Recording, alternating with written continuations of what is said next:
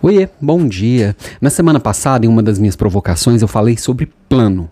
Planejar, né? E essa semana, para quem está ouvindo isso depois, é última semana do ano, hoje é dia 29 de dezembro, é a semana mundial das resoluções de ano novo. É aquela semana que a gente decide o que, que a gente vai fazer no ano seguinte, faz aquele monte de planos, geralmente repetindo os planos do ano anterior que não deram certo, né? Mas um plano para funcionar de verdade, ele tem que ter algumas coisas, né? Primeiro, ele tem que ter uma previsão do, de como vai ser o ano.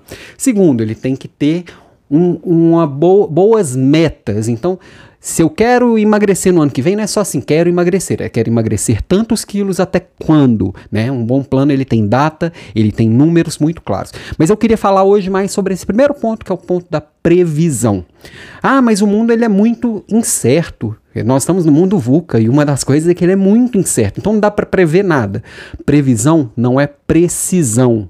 Você tem que pensar, olhar para o mundo de hoje, olhar para a sua vida de hoje, olhar para onde você quer chegar e fazer projeções, projeções factíveis, coisas que são reais e que podem acontecer.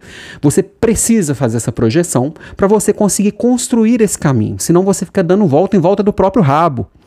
E um dos erros muito grandes de qualquer plano é partir do pressuposto que tudo vai continuar como agora. Não, nada vai continuar como agora. E você pode projetar o seu futuro, você pode construir o seu futuro. Esse é o legal de estar no comando do seu próprio plano.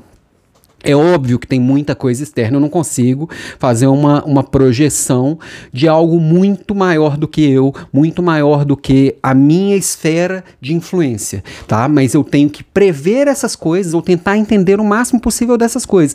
Por isso que cada dia mais os futuristas ganham, ganham espaço. E não estamos falando de futurólogo, não, que é aquele da bola de cristal. Estamos falando de pessoas que pegam que já existem e projetam para o futuro. Dá uma lida sobre isso, dá uma pesquisada o que, que pode mudar no próximo ano, nos próximos anos e veja como você pode encaixar a sua história nisso.